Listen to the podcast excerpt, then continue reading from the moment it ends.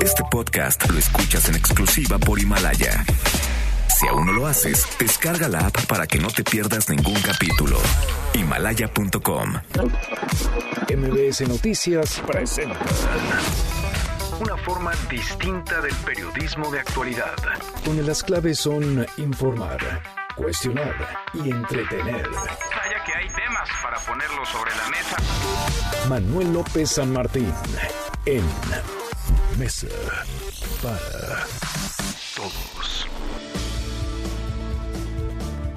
Jueves, jueves 5 de diciembre, la hora en punto. Movida, muy movida esta tarde, mucha información. Soy Manuel López San Martín, gracias que ya nos acompaña, acaban de estar como todos los días, como todas las tardes, todas las voces, todas en esta mesa para todos. Vaya caso el de Laura Karen Espíndola, una joven que fue reportada como desaparecida por su familia. El caso se viralizó en redes sociales. Ahora sabemos que realmente nunca tomó el taxi que ella aseguró abordó a las afueras de una estación del metro, del Metro General Anaya en Tlalpan, en la Ciudad de México, sino que realmente estuvo horas, más de 10 horas, en un bar, muy cerca incluso de su propia casa. Vamos a platicar del tema, hablaremos también de lo que ocurre justo ahora en el Senado de la República. Estaría por comenzar las comparecencias de quienes aspiran a ser ministras de la Suprema Corte de Justicia de la Nación, tres mujeres frente al Pleno del Senado. Vendría después la votación. Se requieren dos terceras partes de los y las senadoras presentes. Si no lo consigue alguna de las tres,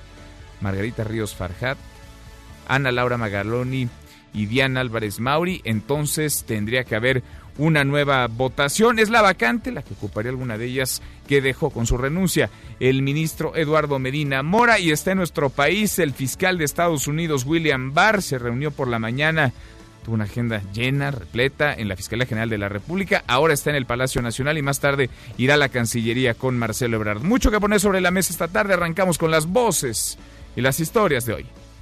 Las voces de hoy. Andrés Manuel López Obrador, presidente de México. quedamos en revisar un documento que va a servir de marco de referencia para este encuentro que pensamos va a ser sin duda amistoso. Marcelo Ebrard, secretario de Relaciones Exteriores. Pongamos sobre la mesa una política exterior feminista, es decir, ¿qué significaría en el orden global lo que estamos conversando el día de hoy aquí? Y yo quisiera invitarles desde el día de hoy a todas y a todos para que nos ayuden a diseñar eso. Arturo Herrera, secretario de Hacienda. va a ser muy difícil que aumentemos la participación de las mujeres en el mercado laboral y va a ser muy difícil que podamos cerrar la brecha salarial si no in- instituimos un sistema de cuidados tanto para menores como para, para adultos mayores. Nadine Gazmán, presidenta del Instituto Nacional de las Mujeres. Todo lo demás realmente solo es misoginia y no entender las circunstancias y de la inseguridad que viven las mujeres en la calle. Son las voces de quienes hacen la noticia, los temas que están sobre la mesa y estas las imperdibles. De hoy le entramos a la información. En estos momentos el presidente López Obrador está reunido en el Palacio Nacional con el fiscal de Estados Unidos, William Barr. El tema en común, la cooperación en materia de seguridad, las discrepancias. Estados Unidos quiere evitar que las drogas vayan al norte, que lleguen a su país. México quiere evitar que las armas entren al nuestro, vengan al sur. Se prevé que al término el fiscal acuda a la sede de la Cancillería para seguir con su agenda. Se va a reunir con Marcelo Ebrard. Antes estuvo en la Fiscalía General de la República. Y en la mañanera el presidente evitó polemizar tras los comentarios de Cuauhtémoc Cárdenas, del ingeniero Cárdenas, respecto a que el gobierno de López Obrador no es la izquierda de México y que podría convertirse en otro sexenio perdido la voz del presidente. Es libre el ingeniero, siempre ha dicho lo que siente y se respeta su punto de vista. Pero no está de acuerdo, ¿o sí? Pero yo no estoy para polémica y respeto mucho al ingeniero. Lo hemos dicho muchas veces, no es pensamiento único. Sería la vida muy aburrida si todos pensáramos igual. No, pasaríamos, pasaríamos todo el tiempo bostezando, aburridos. Pues sí. Y pese a los indicadores del INEGI que reportaron una caída de 0.4 puntos en la confianza del consumidor, el presidente insistió en que la economía va muy bien. Hoy podríamos saber quién será la próxima ministra de la Suprema Corte de Justicia de la Nación. Ella ocuparía la vacante que dejó con su renuncia Eduardo Medina Mora. Ayer, tras nueve horas de comparecencias, comisiones avalaron la elegibilidad de las tres candidatas. Son Margarita Ríos Farjat, la actual titular del SAT, Diana Álvarez Mauri, subsecretaria en Gobernación, y la abogada y académica Ana Laura Magaloni. El Consejo de la Judicatura Federal aprobó un plan contra el nepotismo, el cual incluye la creación de un padrón de familiares para evitar esta práctica. Buscan fortalecer la meritocracia. Y el gobierno de la Ciudad de México llamó a usar las redes sociales con responsabilidad. Esto tras el caso de Laura Karen Espíndola, quien fue, usted se acuerda, ayer lo platicábamos, reportada como desaparecida y ahora sabemos que estuvo en realidad en un bar durante más de 10 horas, un bar ubicado muy cerca de su domicilio en la zona de Cuapa, al sur de la capital del país. La Procuraduría Capitalina va a dar carpetazo a este asunto, no habrá sanción por el caso. Por su parte, la titular de Inmujeres, Nadine Gassman, llamó a evitar el hinchamiento mediático. Escuche. Estos linchamientos, esta forma de es seguir con la agresión, ¿no? No sabemos lo que pasó con ella. Ella claramente estuvo en riesgo y lo manifestó con el mensaje que envió su familia. Hizo lo que había que hacer, que es empezar a buscarla, denunciar, buscar apoyo. Todo lo demás realmente solo es misoginia y no entender las circunstancias y de la inseguridad que viven las mujeres en la calle. Bueno, vamos a platicar el tema, por supuesto. Y de acuerdo con la procuradora capitalina, con Ernestina Godoy, hoy vence el plazo para que Juan Carlos García, el ex esposo de Abril, Abril Pérez se presente a la unidad de medidas cautelares como lo estableció un juez de control. De lo contrario, el Ministerio Público podría solicitar que vuelva a prisión. Usted se acuerda, Abril Pérez fue asesinada el lunes de la semana pasada, muerta a tiros frente a sus hijos, luego de que meses atrás fuera agredida a batazos mientras dormía por su expareja. Integrantes de la Asamblea de Barrios irrumpieron en el Congreso de la Ciudad de México para exigir que el presupuesto 2020 destine recursos para ellos y para sus proyectos. Personal de seguridad colocó barricadas como pudieron mm, colocaron sillas, pero estas fueron insuficientes. Lograron entrar, lo recibieron algunos diputados y también consiguieron ya una mesa de diálogo para el próximo lunes. Donald Trump está en aprietos. La Cámara de Representantes, por orden de la demócrata Nancy Pelosi, redactará cargos formales contra el presidente de Estados Unidos como parte del proceso de destitución por abuso de poder y beneficio personal. El presidente se ha involucrado en abuso de poder, socavando nuestra seguridad nacional y poniendo en peligro la integridad de nuestra elección. Sus acciones desafían la visión de nuestros fundadores. Bueno, por su parte, el presidente de Estados Unidos tuiteó que ganará la batalla y la Casa Blanca dijo que los demócratas deberían tener vergüenza. Y en la buena de hoy, porque también hay buenas, se enseñarán lenguaje de señas y maya en escuelas de nivel básico en Yucatán. Cuéntanos, Katia, ¿cómo estás? Katia Espinosa, muy buenas tardes. Hola, Manuel, buenas tardes. Te comento que diputados del Congreso de Yucatán aprobaron por unanimidad reformas a la Constitución para hacer obligatoria la enseñanza de lengua maya y lengua de señas mexicana en la escuela de nivel básico. De acuerdo al diputado Luis Loesa, el número de maya hablantes en Yucatán ha disminuido. Es muy importante destacar que el porcentaje de personas que hablan la lengua maya del Estado ha venido descendiendo de forma constante en los últimos años. En un estudio de la UNAM se concluyó que el porcentaje de mayablantes se redujo drásticamente en un lapso de cinco años, al pasar de 30.3% en el año 2010 a 28.89% en el año 2015. La obligatoriedad permitirá preservar esta lengua milenaria y enseñar a los pequeños sobre inclusividad con el lenguaje de señas mexicano. Ambas reformas entrarán en vigor en enero del 2020 y se aplicará en una primera fase para el próximo ciclo escolar. Hasta aquí el reporte. Continuamos en Mesa para Todos. Manuel López San Martín es el anfitrión de esta Mesa para Todos. Lo bueno, lo malo y lo feo.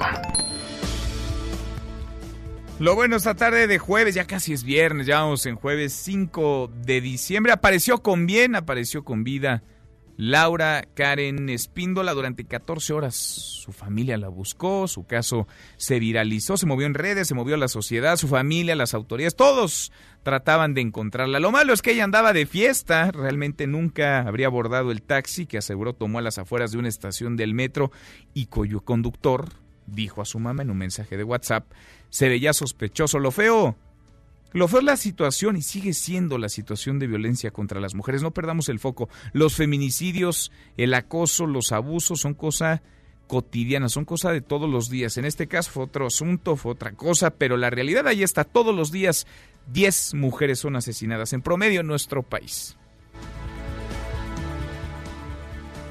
Vamos a platicar el tema y nos detendremos también en la agenda cargadita que trae el fiscal general de los Estados Unidos, William Barr, que está en México. Muy tempranito acudió a la Fiscalía General de la República. Justo ahora está reunido en el Palacio Nacional con el presidente López Obrador y saliendo de ahí irá a la Cancillería. Tendrá un encuentro con el canciller Marcelo Ebrard. ¿Qué podemos esperar de esta visita, de estas reuniones? De eso va nuestra pregunta del día. Respeto a la soberanía sumisión de México, estrategia común o de plano más de lo mismo. Opine con el hashtag Mesa para Todos, abiertas ya nuestras vías de comunicación, el WhatsApp 5524-99125, viene el teléfono en cabina 5166-1025. Pausa, vamos arrancando esta mesa, la Mesa para Todos. Infórmate también vía Twitter, arroba M. López San Martín. Llámanos, teléfono en cabina 5166-1025. Este podcast lo escuchas en exclusiva por Himalaya. Este es su archivo muerto en Mesa para Todos.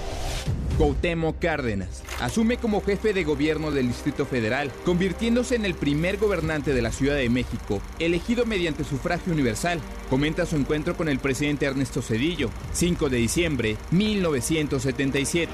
Se reiteró la disposición del gobierno federal para colaborar con el nuevo gobierno de la ciudad. En la charla, pues quedó eh, muy claramente establecido que la actitud del gobierno de la ciudad será también de la más eh, amplia y estrecha colaboración con el gobierno de la República para todo aquello que eh, nos pueda llevar a resolver en mejor forma los problemas de la ciudad. Bueno, era 1997, el ingeniero Cárdenas asumía la jefatura de gobierno y hoy, hoy el ingeniero Cárdenas sigue siendo noticia. De hecho, sobre el ingeniero Cárdenas habló, entre otras cosas, en la mañanera el presidente López Obrador. Rocío Méndez, Rocío, ¿cómo estás? Muy buenas tardes.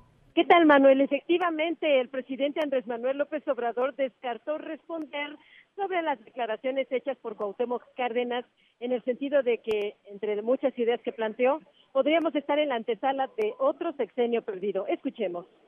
Es libre el ingeniero, siempre ha dicho lo que siente y se respeta su punto de vista. Pero yo no estoy para polémica y respeto mucho al ingeniero. Somos libres, queremos la democracia y la democracia es debate, es garantizar las libertades, es el derecho a disentir, es la pluralidad, no es pensamiento único. Sería la vida muy aburrida si todos pensáramos igual.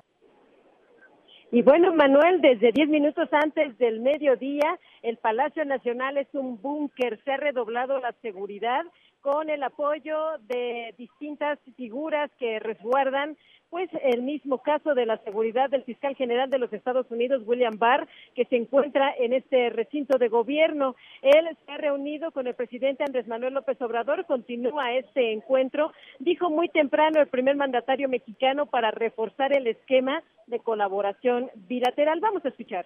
A ver, Rocío, te, te seguimos escuchando porque no tenemos por acá ese, ese audio. Pero te cuento, fue una muy breve frase porque el presidente López Obrador explicaba que no puede plantear ideas al respecto de una reunión que no se había registrado. Sin embargo, él sí señaló que con los Estados Unidos en lo que va de su administración, la relación ha sido amistosa, de cooperación y respeto. Ese es el eje de la relación y, por cierto, sobre ello coincidió el canciller Marcelo Ebrard antes de entrar a Palacio Nacional. El canciller mexicano dijo de manera era muy, muy breve, apenas en unos cuantos segundos, que México siempre ha sido amistoso con el gobierno de los Estados Unidos y esperan que suceda lo mismo en reciprocidad. Estaremos muy pendientes de cuáles van a ser los resultados. El mismo presidente López Obrador advirtió que habría un documento conjunto en donde podrían expresarse los acuerdos alcanzados entre el propio procurador estadounidense William Barr, así como el secretario de Relaciones Exteriores Marcelo Ebrard y los funcionarios que encabezan por parte del Gabinete de Seguridad de este encuentro. Pues es parte de lo que estamos esperando aquí. Una vez que termine la reunión estaremos listos para informarte que Bueno, pues pendientes allá, todos los ojos bien puestos. Eh, Rocío sigue entonces, hasta esta hora sigue este encuentro con el fiscal general de Estados Unidos. el encuentro de carácter privado, Manuel. Muy bien, gracias Rocío. Hasta pronto. Y esto decía Marcelo Ebrard, lo comentaba mi compañera Rocío Méndez, ingresando al ingresar al Palacio Nacional para este encuentro, para esta reunión entre el presidente y el fiscal general de Estados Unidos. Siempre hemos sido amistosos y bien educados los mexicanos. Esperamos que ellos también. Bueno, Marcelo Ebrard entrando. Al rato habrá una reunión también en la Cancillería entre el propio Ebrard y el fiscal general de la República. Le agradezco mucho al representante del Partido Republicano en nuestro país, a Larry Rubin, que platique con nosotros esta tarde. ¿Cómo estás, Larry? Manuel, muy bien, muchísimas gracias. Al contrario, gracias por platicar con nosotros. ¿A qué crees tú que viene el fiscal general de Estados Unidos a nuestro país? Pues mira, naturalmente una preocupación grande para Estados Unidos es el, clima de inseguridad que, que, que, vive y que ha vivido México ya por varios años, ¿no? Y creo que eh, se da en muy buen momento, como bien decía el presidente López Obrador, la relación México-Estados Unidos está fuerte, está bien, eh, pero creo que hay todavía más maneras de colaboración conjunta en el tema de seguridad, porque a fin de cuentas le afecta a toda la región, no nada más a México, le afecta a Estados Unidos y habrá que pelear y luchar contra los grupos criminales que hoy en día están asentados en el país. Ahora, la polémica se desató eh, porque Donald Trump dejó entrever la posibilidad de declarar grupos o organizaciones terroristas a los cárteles de la droga mexicanos. Eh, Larry, ¿tú cómo ves ese asunto? Por un lado, una decisión que podría firmar en cualquier momento Donald Trump, no lo ha hecho hasta ahora, es decir, se ha quedado en un dicho. ¿Y cómo ves lo que esto podría dañar o por lo menos eh, pues lastimar un poquito ahí la confianza y la relación diplomática entre México y Estados Unidos? Pues mira, lo que se busca y si el presidente decide dar seguimiento, el, presidente Trump decide dar seguimiento a, marcar así a estos grupos criminales, pues la idea es trabajar de la mano con México, trabajar eh, para mejorar la situación. A fin de cuentas, el fiscal general, el, fiscal Barr, eh, tiene una experiencia amplia, él también fue fiscal con George Bush, entonces entiende perfecto la relación México-Estados Unidos. Le tocó ver, el, eh, digamos, el, resurgimiento de estos grupos criminales en 1993, entonces tiene una experiencia importante y, yo creo que este tema de seguridad eh, Manuel, pues eh, eh, no ha podido arreglarse en décadas, ¿no? o sea, no es algo nuevo, lo vimos desde hace ya muchos años, y pues qué mejor que un país tan, que tiene el tema de seguridad tan profesionalizado y que ha resuelto temas de, de, bandas y, grupos criminales en varias décadas de, su historia, eh, pues eh, colabore con México y creo que, eso es lo que todos buscamos, que el tema de seguridad se pueda finalmente resolver porque ha sido un gran pendiente para la ciudadanía ya desde hace muchos años. ¿Hasta dónde sería deseable una colaboración desde tu óptica del gobierno de Estados Unidos en México para esto justamente que mencionas, para golpear a las eh, bandas de la delincuencia organizada? Pues mira, en mi particular punto de vista, yo creo que la colaboración debe de darse eh, pues al, grado de que, de que sea eh, una eficaz eh, eliminación de, estos eh, grandes grupos que, que, a fin de cuentas tienen sus redes muy bien diseñadas en Estados Unidos. Entonces, eh, al afectarlos en México, pues afectas también en Estados Unidos, ¿no? Entonces, eh, creo ahí que, que, que, México y Estados Unidos pueden tener mucha colaboración. Estados Unidos ya lo ha hecho en el continente, lo hizo con Colombia y con mucho éxito. Fue, se pudo erradicar a, Pablo Escobar, ¿no? Que era pues uno de los grandes criminales de, de la historia ¿no? Y, pues creo que, eh, que en México hace hace falta esa ese tipo de colaboración. ¿Con, una intervención incluso eh, con personal militar? ¿Tú crees que el presidente Donald Trump valoraría eso? ¿Tú lo verías bien? Pues mira, yo creo que lo importante aquí es que se resuelve el tema, ¿no? Eh, creo que la mayor violación de la soberanía es la es eh, estos grupos criminales y de, y de seguridad que no nos permiten ni a ti ni a mí caminar en, en ninguna parte con tranquilidad, ¿no? eh, mucho menos eh, viajar en, en, la República visitando los hermosos lugares del país. Entonces yo creo que, que lo que se tenga que hacer para resolver un tema tan importante como es seguridad, eh, pues eh, los grandes beneficiados a fin de cuentas van a ser los ciudadanos mexicanos y también los norteamericanos. Bueno, pues ahí está el tema, Larry, lo seguimos platicando. Gracias como siempre.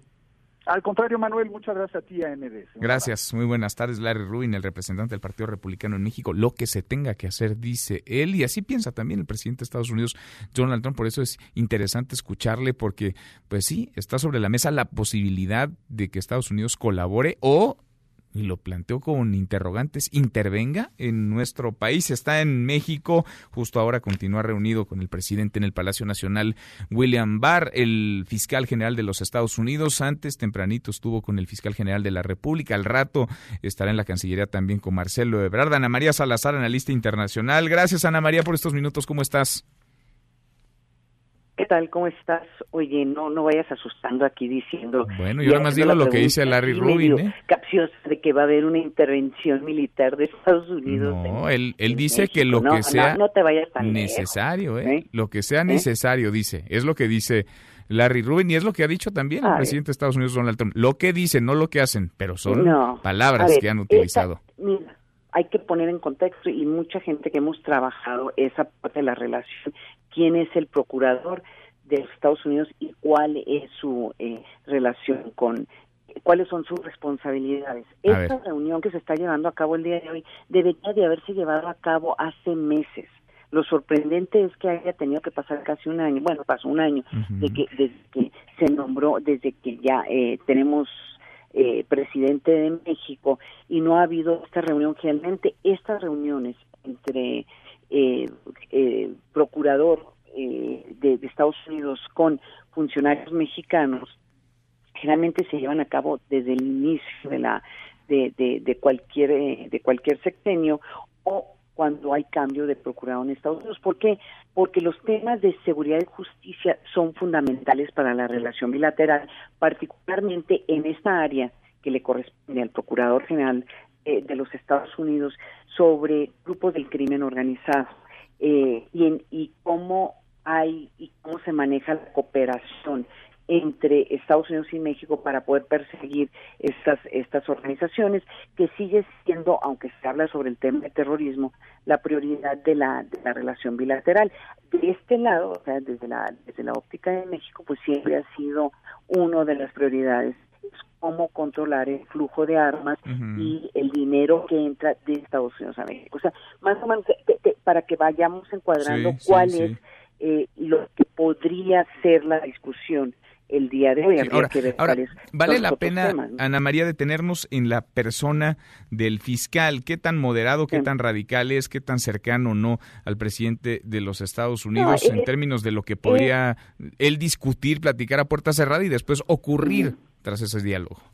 Mira, es él, este procurador en particular es un procurador que es eh, sorprendentemente y hasta criticablemente, si esa palabra existe, se le podría criticar la falta de independencia o distancia que hay entre este procurador y el presidente. ¿Por qué? Porque aunque el procurador general de los Estados Unidos se supone que es parte de la rama ejecutiva y es nombrado por el eh, por el ejecutivo tradicionalmente eh, tienen una relación hay cierta relación de independencia entre el procurador y el, y el presidente de los Estados Unidos particularmente cuando hay investigaciones que pudiera denotarse algún conflicto de interés o que pudiera haber, eh, que pudiera estar involucrado el presidente de los Estados Unidos. Yo tengo mi experiencia cuando eh, estaba la investigación, por ejemplo, en contra de, Bill Clinton, yo nosotros lo podíamos ver, la, la independencia que había entre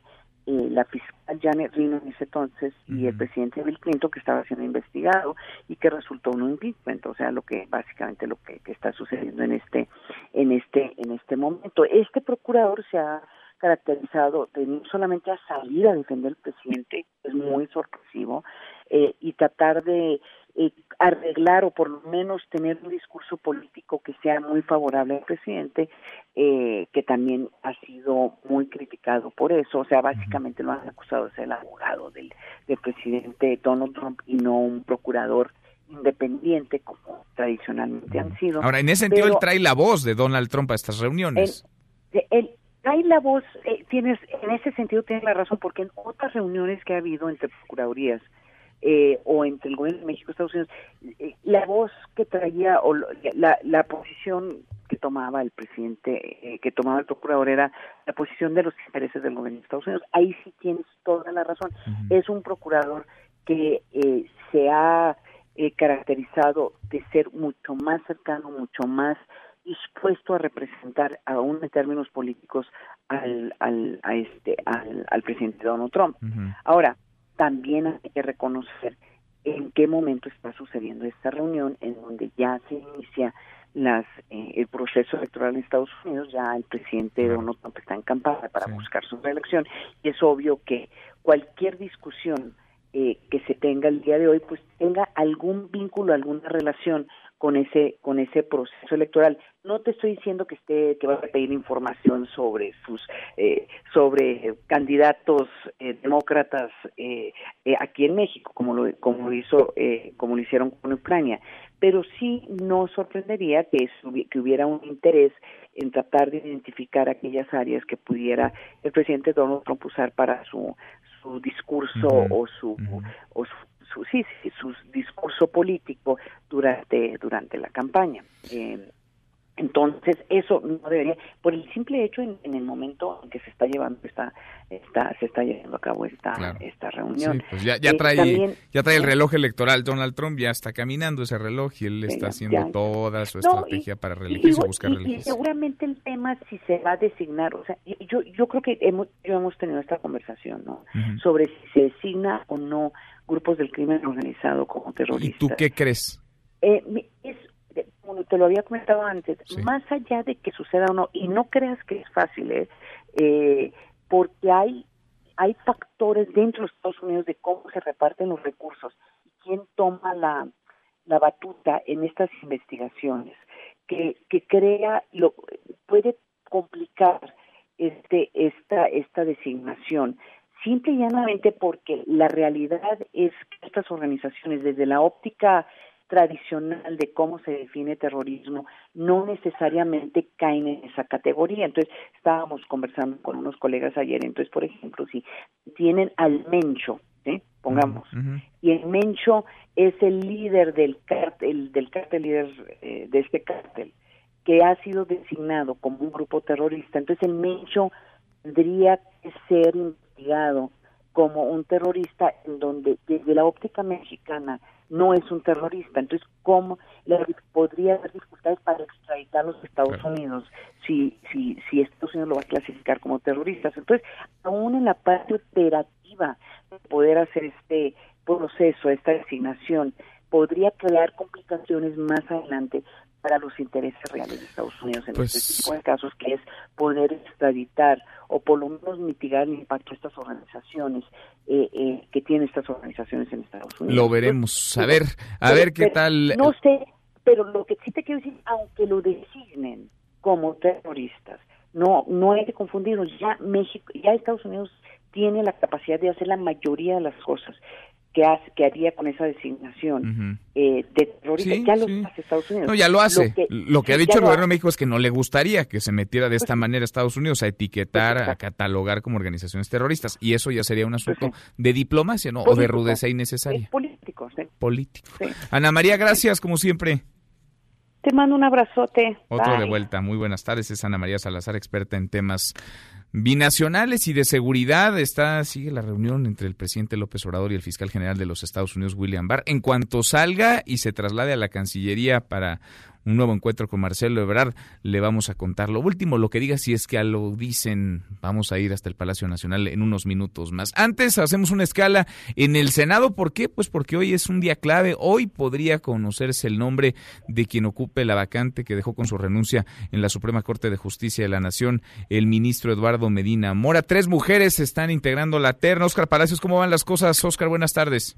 ¿Qué tal, Manuel? Buenas tardes. Así es, pues por lo pronto las distintas fuerzas políticas en el Senado buscan un acuerdo para elegir con el mayor consenso posible a la nueva ministra de la Suprema Corte de Justicia de la Nación. Tras desahogar las comparecencias de Diana Álvarez Mauri, Ana Laura Magaloni y Margarita Ríos Farsat, la Comisión de Justicia turnó el dictamen que establece la idoneidad de las tres candidatas a la mesa directiva. Este dictamen que justo en estos momentos es discutido por el Pleno del Senado, donde, bueno, el senador por el PAN, Damián Cepeda, se pronunció ya en contra de establecer la idoneidad precisamente de las aspirantes, ya que dijo dos de ellas son subordinadas directas del Ejecutivo. A gritos, Damián Cepeda, quien fue reconvenido por exceder el tiempo en el uso de la palabra, respondió a los señalamientos del senador por Morena, Alejandro Armenta, quien desde su escaño lo llamó misógino. El panista respondió asegurando que las tres mujeres tienen buen perfil, pero insistió en que no se puede tener en la Corte a alguien que dijo responde directamente al presidente Andrés Manuel López Obrador. Las tres candidatas acudirán nuevamente a presentar su plan de trabajo ante los legisladores y posteriormente se llevará a cabo ya la votación para elegir por mayoría calificada dos terceras partes de los presentes a la ministra de la Corte. Justo en este marco, el presidente de la Junta de Coordinación Política, Ricardo Monreal, señaló que esperarán a que las candidatas expongan su plan de trabajo ante el Pleno para después poder tomar ya una definición. Escuchemos.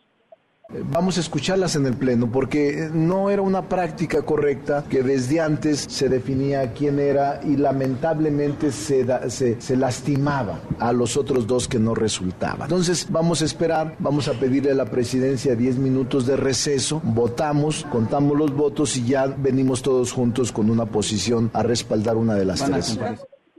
Por su parte, el coordinador de los senadores del PAN, Mauricio Curi González, destacó que las tres candidatas tienen la capacidad y la experiencia necesaria para ocupar el cargo, pero también señaló que su bancada va a esperar la exposición que realice cada una de ellas para fijar ya una posición. En tanto, el coordinador del PRD, Miguel Ángel Mancera, destacó que por el bien de la Cámara Alta y de esta designación será importante que el Senado alcance, si es posible, la unanimidad. Así lo dijo.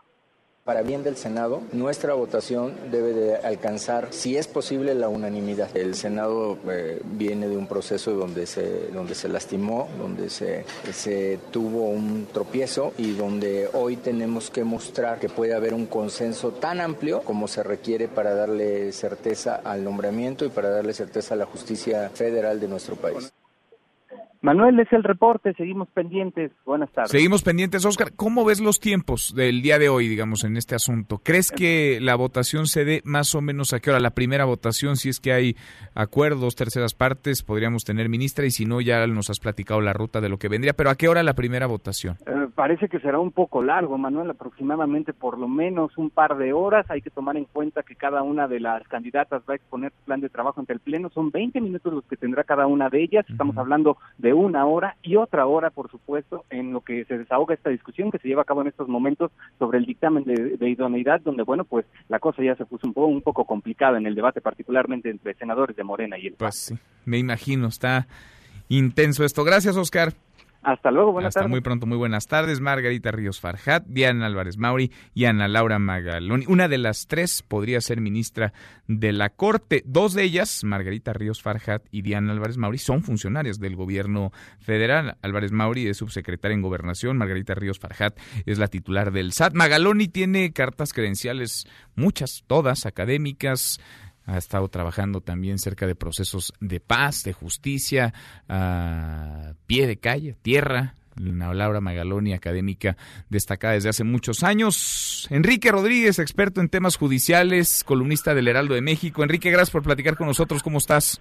Manuel, muchas gracias. Buenas tardes a tus órdenes. ¿Cómo ves la terna y sobre todo en lo que estamos ahora? Parece pues el inicio de la etapa final para elegir a la próxima ministra de la Corte. Sin duda me parece que es la mejor terna que en esta etapa el presidente Andrés Manuel López Obrador ha enviado al Senado para cubrir alguna vacante en la Corte. Está integrada por tres mujeres.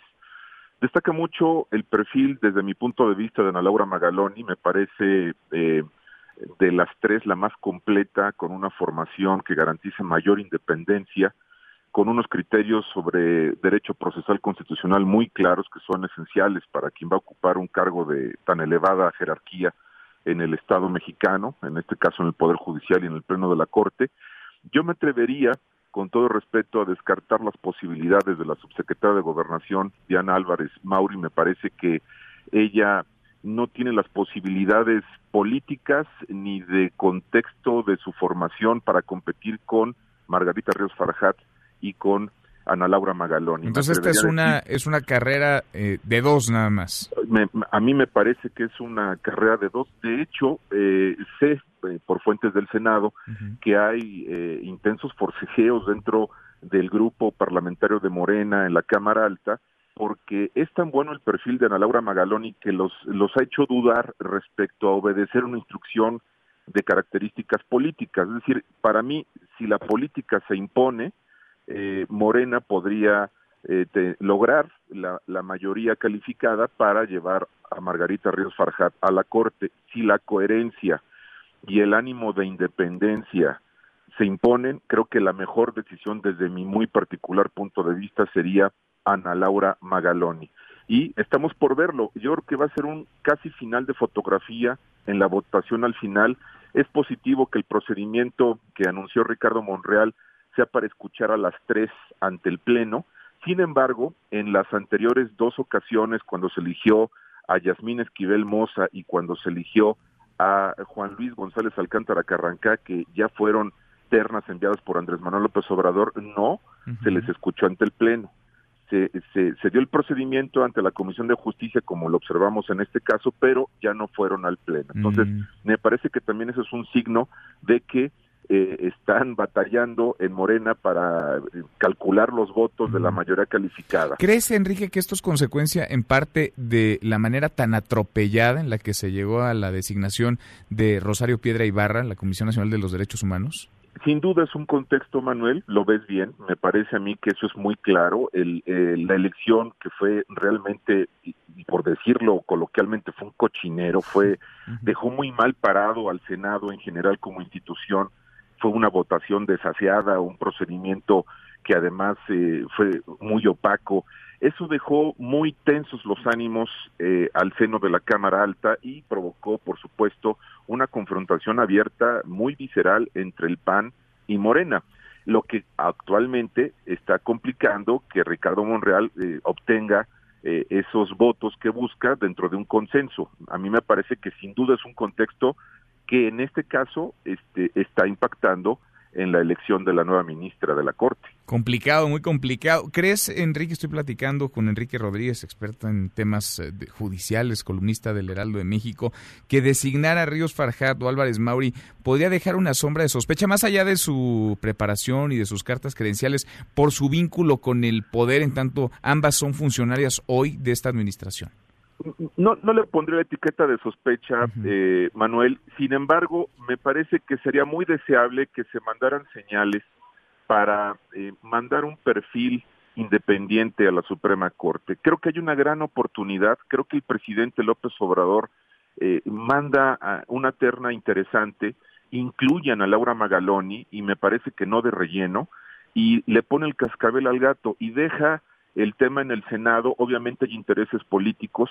A mí me parece que las tres tienen buen perfil, unas más preparadas que otras, pero lo deseable en el en el medio, en la corte, eh, me parece a mí también que entre los ministros de la Suprema Corte que no se han expresado, pero me parecería que verían mejor la incorporación de Ana Laura Magaloni, porque da plenas garantías de independencia. Nunca ha sido funcionaria pública. Creo que su exposición del día de ayer fue muy pulcra, fue muy clara, fue contundente. Escuchamos durante nueve horas a las tres en la, en la Comisión de Justicia del Senado. Y me parece a mí que de verdad, si se impone la política, va a ser Margarita Ríos Farjat y por poco margen. Y si se impone la coherencia y un verdadero ánimo de dejar a la Corte en este esquema de fortalecer su independencia, su autonomía, podría ser Ana Laura Magaloni. Pues así de claro. Ahí está, lo veremos y lo sabremos quizá en las próximas horas. Enrique, gracias como siempre. Gracias. Y un dato adicional, Manuel, favor. si me lo permites. Sí. Eh, el informe, el primer informe de labores del ministro Arturo Saldívar, presidente de la Corte, está anunciado para el 11 de diciembre. Mm. Eh, si hoy hay humo blanco, que todo parece indicar hoy habrá nueva ministra, eh, podría ser recibida en una sesión formal el lunes o a más tardar el martes en la Corte y estaría el pleno completo para el informe de Arturo Saldívar al frente de la Corte, su primero ante eh, también el presidente López Obrador, que tendrá una visita de cortesía Mira. a la Suprema Corte. Interesante, el 11 que es miércoles de la, de la próxima semana. Gracias, Así Enrique. es. Un abrazo, gracias. Otro de vuelta. Muy buenas tardes, el experto en temas judiciales, columnista del Heraldo de México. Enrique Rodríguez, nosotros cruzamos la media ya a la hora con 40. Pausa y volvemos con un resumen de lo más importante del día. Esta mesa, la mesa para todos. No te levantes. Podrías perder tu lugar en la mesa para todos. Con Manuel López San Martín. Regresamos. Este podcast lo escuchas en exclusiva por Himalaya.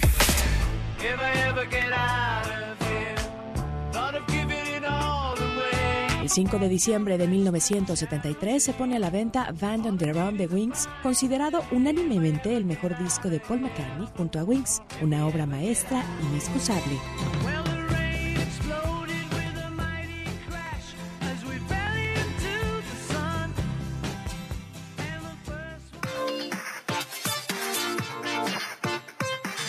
Seguimos, volvemos a esta mesa, la mesa para todos, cruzamos la media ya a la hora con 41, le entramos a un resumen con lo más importante del día. Resumen nacional. Bueno, luego de que se diera a conocer que 7.000 becarios del programa Jóvenes Construyendo el Futuro, reclutados por la Confraternidad Nacional de Iglesias Cristianas Evangélicas, toman una hora diaria de evangelio, el presidente López Obrador dijo esto en la mañana, escúchelo. Hay libertades y nosotros eh, respetamos al Estado laico, que significa al mismo tiempo garantizar las libertades religiosas y las libertades en general. Somos respetuosos de creyentes y de no creyentes. Yo como enigromante, Ignacio Ramírez, que decía, siendo liberal, porque lo era, yo me hinco donde se hinca el pueblo. Yo respeto la religión del pueblo. Eso es lo que puedo decir. Bueno, en un Estado laico, un programa social, Jóvenes Construyendo el Futuro y cualquier otro tendría que estar alejado de cualquier iglesia, de cualquier creencia, de cualquiera, eh, la que sea, sin importar si es la del presidente, si es la de la mayoría de los mexicanos, de la que sea eso en un Estado laico como en el que vivimos. A ocho meses de que iniciara el programa de afiliación de trabajadores del hogar al Seguro Social, el director del IMSO, Robledo, dio un balance del mismo en la conferencia mañanera. Escuche de las personas que han sido afiliadas, que son 11.947 a la fecha, 76% son mujeres, el resto son hombres, 26% se ubica en la Ciudad de México y el Estado de México y los rangos de edad son similares a los de la encuesta, están concentrados entre los grupos de 40 y 49 años y el 57% en el grupo de más de 50 años. El salario promedio de las personas que están afiliadas en este esquema tienen un salario de 5 mil pesos mensuales. Bueno, y familiares de los detenidos por el caso terrible de la masacre a la familia Levarón Langford aseguran que son inocentes y exigen su liberación. Cuéntanos, Armando, ¿cómo estás? Armando Corrales, muy buenas tardes. ¿Qué tal Manuel? Buenas tardes. La tarde de ayer, familiares de los detenidos presuntos responsables de la masacre en el caso Levarón sostuvieron una reunión con el fiscal general del estado de Chihuahua, César Augusto Pininches Pejel, derivada de los bloqueos en la carretera de Janos a Casas Grandes, realizados por los pobladores de Janos, lugar de origen de los detenidos. Estefanía Hernández Ortiz, hija de uno de los detenidos, aseguró que las autoridades federales se han mantenido herméticas en cuanto a la información respecto a sus familiares, por lo que la misma Fiscalía General del Estado buscará brindar la información que a esta corporación vaya llegando. Los cargos que se les imputan son delitos contra la salud, posesión de marihuana y cristal, así como la posesión de cartuchos útiles de uso exclusivo del ejército, pero no hay un vínculo con el caso de Varón, caso contrario a lo que les dicen a los de Varón, ya que a ellos sí se les dio aviso que son responsables. Estefanía Hernández aseguró que hasta el momento se decidió suspender los bloqueos gracias a la apertura por parte de la Comisión Estatal de Seguridad y la Fiscalía General del Estado, pero serán los mismos moradores del poblado de Janos quienes decidan si estos siguen o no por los resultados de esta reunión o los avances en el caso. Bueno, la reunión fue básicamente para ver la disposición del Estado, ¿verdad?, en abrirnos los canales de comunicación para tener acceso a, a, la información y comunicación con nuestros familiares, que pues hasta el momento estábamos con una comunicación muy nula. Hasta aquí la información desde Chihuahua. Continuamos con Mesa para Todos. Gracias, muchas gracias. Armando y autoridades de Acapulco Guerrero aseguran que el crimen organizado tiene de rodillas a los empresarios. Francisca, Francisca Santiago, ¿cómo estás? Buenas tardes, cuéntanos. ¿Qué tal, Manuel? Buenas tardes. La presidenta municipal de Acapulco, Adela Romano Campo, afirmó que los grupos de la delincuencia mantienen a la sociedad de rodillas y que durante la administración anterior, bajo amenazas, dejó sin el servicio de la energía eléctrica a varias colonias. En su exposición en Chilpancingo, en un encuentro con el grupo ciudadano Cuicali, señaló que los delitos de extorsión y el cobro de cuotas por parte de la delincuencia han mantenido a la sociedad acapulqueña, especialmente los empresarios, de rodillas. Rodillas a todo el empresariado y comerciantes en el país y también en Acapulco y también en Guerrero. Entonces, ¿qué necesitamos? Que se reforme la ley. La legislatura federal anterior sacó del catálogo de delitos graves la extorsión y la extorsión debe castigarse como un delito grave porque andan con mucha impunidad. Explicó que cuando llegó al ayuntamiento se encontró con 3.000 lámparas de alumbrado público apagados, tanto de la zona urbana como de la suburbana, mismas que habían sido dañadas por miembros de la delincuencia. Hasta aquí mi reporte. Continuamos en Mesa para Todos. Gracias, muchas gracias Francisca. Hasta aquí el resumen con lo más importante del día. Pausa y volvemos. Hay más en esta mesa, la Mesa para Todos. En esta mesa nos importa tu opinión. WhatsApp 5524 99 1025. Hashtag Mesa para Todos. Llámanos 5166 1025 o 01800 202 1025. Mesa para Todos con Manuel López San Martín. Aquí todos tienen un lugar. Este podcast lo escuchas en exclusiva por Himalaya.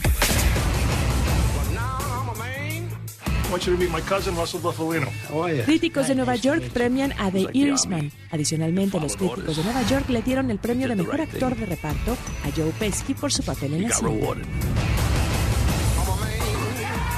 A friend of ours is having a little trouble. Friend at the top. Back then, there was nobody. Los numeritos del día. Citlali Sáenz, qué gusto saludarte. Citlali, ¿cómo estás? Muy buenas tardes. Hola Manuel, buenas tardes a ti, buenas tardes también a nuestros amigos del auditorio. Te comento que están operando mixtos los principales índices del mercado cambiario y del bursátil. Está el Dow Jones Industrial registrando una ganancia de 0.07% en este momento de la jornada. El Nasdaq pierde 0.09% y gana el S&P BMW de la Bolsa Mexicana de Valores apenas 0.02%, se coloca en 42.204.23 unidades. En el mercado cambiario, el dólar en ventanilla bancaria se compra en 18 pesos con 80 centavos, se vende en 19 pesos con 66, el euro se compra en 21 pesos con 45 centavos y se vende en 21 pesos con 49 centavos. Manuel, mi reporte al auditorio. Gracias, muchas gracias, Citlali. Buenas tardes. Buenas tardes.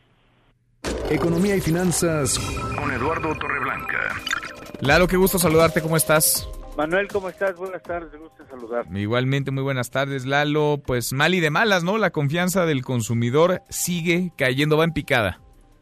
Sí, Manuel, efectivamente, como bien lo señalas, eh, ya permea a la actividad y a la actitud y disposición de gasto del consumidor una situación económica que se caracteriza inicialmente por un estancamiento claro. Eh, se dio a conocer hoy por parte del INEGI la confianza del consumidor que bajó en noviembre 0.4 puntos. Aquí no son porcentuales, son puntos para quedar en 43.5 puntos. Vale la pena mencionar al público que el umbral, digamos, de equilibrio es el número 50, 50 puntos cualquier puntaje que esté por encima de los 50 es indicio de expansión económica y cualquier número que quede por debajo de los 50 puntos es indicio de retroceso económico. O sea, queda en 43.5. De, de, de 11 mediciones que tiene el INEGI en este año, 7 han sido con retrocesos y solamente enero y febrero y agosto y septiembre ha sido eh, repunte, ligero repunte. Esto significa que el consumidor mexicano está viendo que las cosas no serán fáciles en el 2020 y están pues reduciendo su disposición al consumo, cosa que es importante porque el consumo es responsable algo así como del 60% del Producto Interno Bruto. Híjole. Lo bueno que ya se va a acabar 2019, ¿no, Lalo? sí, eso es lo bueno. Y lo, malo, lo malo que viene 2020. sí. ¿Tenemos postre? Sí, Manuel, con todo gusto. Eh, China acaba de rebasar a Estados Unidos con el número de representaciones diplomáticas en el mundo.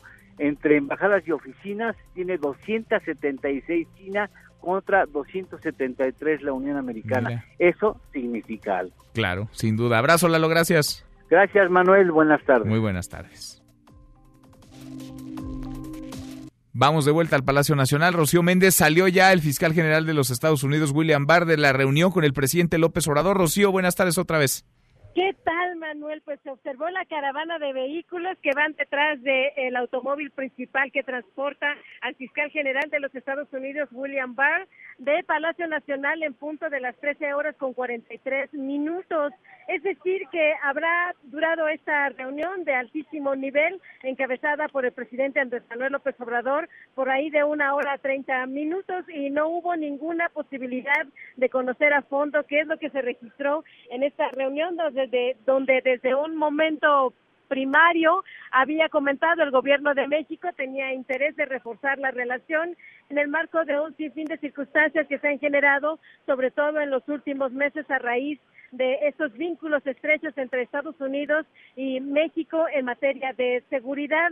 Hay que destacar que para el gobierno de México ha sido prioritario el poder no solamente identificar las condiciones de cómo reducir el tráfico intenso de drogas, sino también, como remarcó muy temprano en la mañana el primer mandatario mexicano, el ingreso ilegal de armas y el manejo y flujo de divisas entre ambos países a raíz de las operaciones delincuenciales Estaremos muy pendientes de lo que pueda compartir a través de sus redes sociales el primer mandatario al respecto de lo que se acordó en esta reunión, Manuel. Es que te puedo informar al momento. A ver si hay reacciones y a ver qué se va filtrando, a ver qué trasciende. Gracias, Rocío. Hasta pronto, Manuel. Hasta muy pronto, muy buenas tardes. Mi compañera Rocío Méndez, que hace guardia, vive prácticamente ya ahí en el Palacio Nacional. Cerramos esta primera hora saludando ya a nuestros amigos de Zacatecas, Zacatecas. Allá nos escuchan a través de Sonido Estrella en el 89.9 de FM. Pausa, volvemos con la segunda de esta mesa, la mesa para todos. Información para el nuevo milenio. Mesa para todos con Manuel López San Martín. Regresamos. Este podcast lo escuchas en exclusiva por Himalaya. Monterrey saca ventaja, pero perdona a Necaxa. Los Rayados se imponen como locales 2-1 a los Rayos en un partido donde pudieron obtener una ventaja más amplia. Sí, la realidad es que sí. Sí, lo dejamos con vida y ahora ya va a ser otro partido, totalmente diferente. Esa es la, realidad. Nosotros tuvimos la posibilidad de cerrar la serie hoy, no lo hicimos. Así que bueno, nos tenemos que, preparar para, para ir a, jugar un partido duro a, a Necaxa.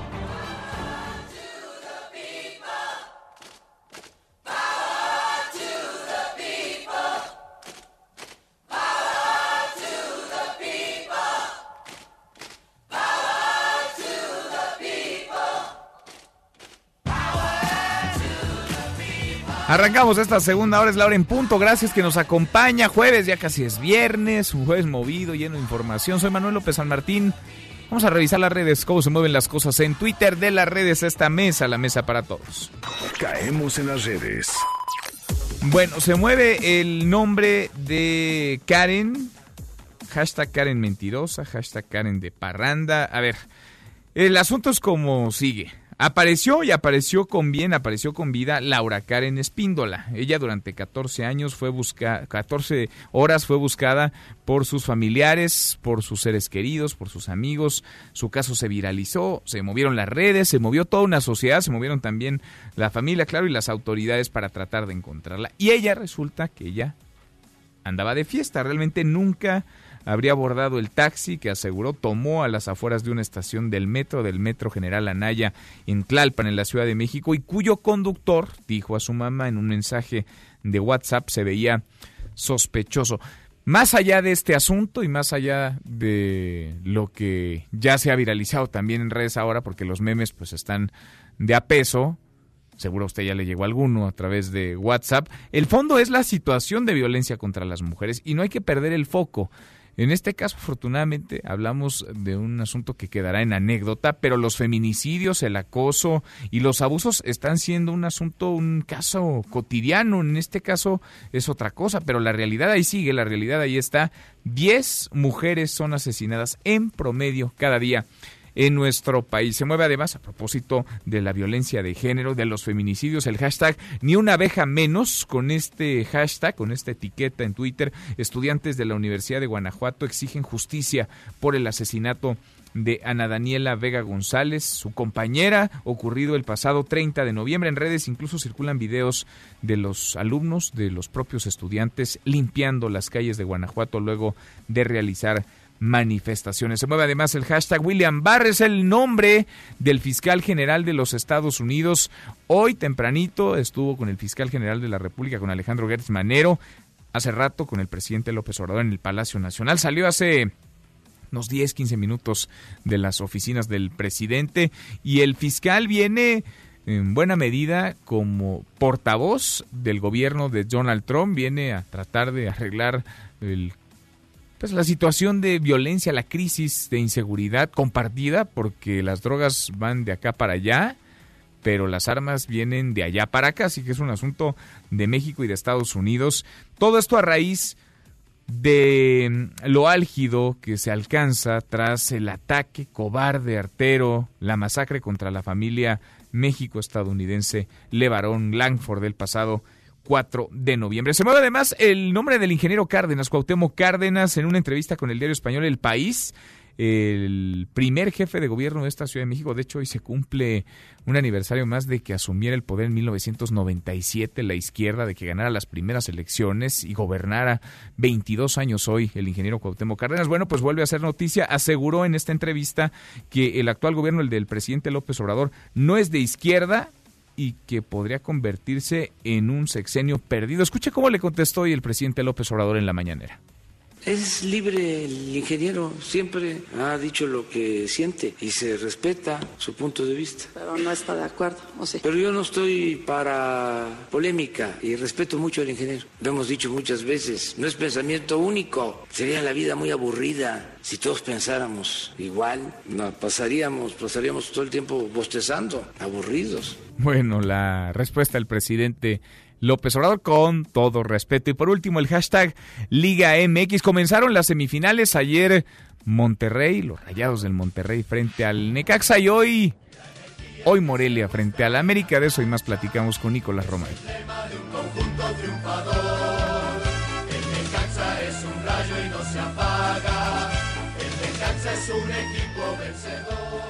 Deportes con Nicolás Romay. Querido Nico, qué gusto saludarte, ¿cómo estás? Bien, Manuel, con el gusto de saludarte. Me encantaría hablar de, las semifinales, de fútbol, de lo que se está viviendo, pero de nueva cuenta no nos dejan hacerlo. Otra vez el Veracruz, otra vez el Veracruz. La de, de Veracruz ya se pronunció Enrique Bonilla, ya se pronunció John de Luisa, lo hicieron en una entrevista con TUDN, en donde dicen que Veracruz está desafiliado, que ya se votó en la asamblea, que fueron hoy a Veracruz a entregar los papeles de la desafiliación, pero nadie los recibió. Buscarán entregárselos a Fidel Curi, pero bueno, es un hecho. 18 equipos para el próximo torneo y Veracruz no entra más.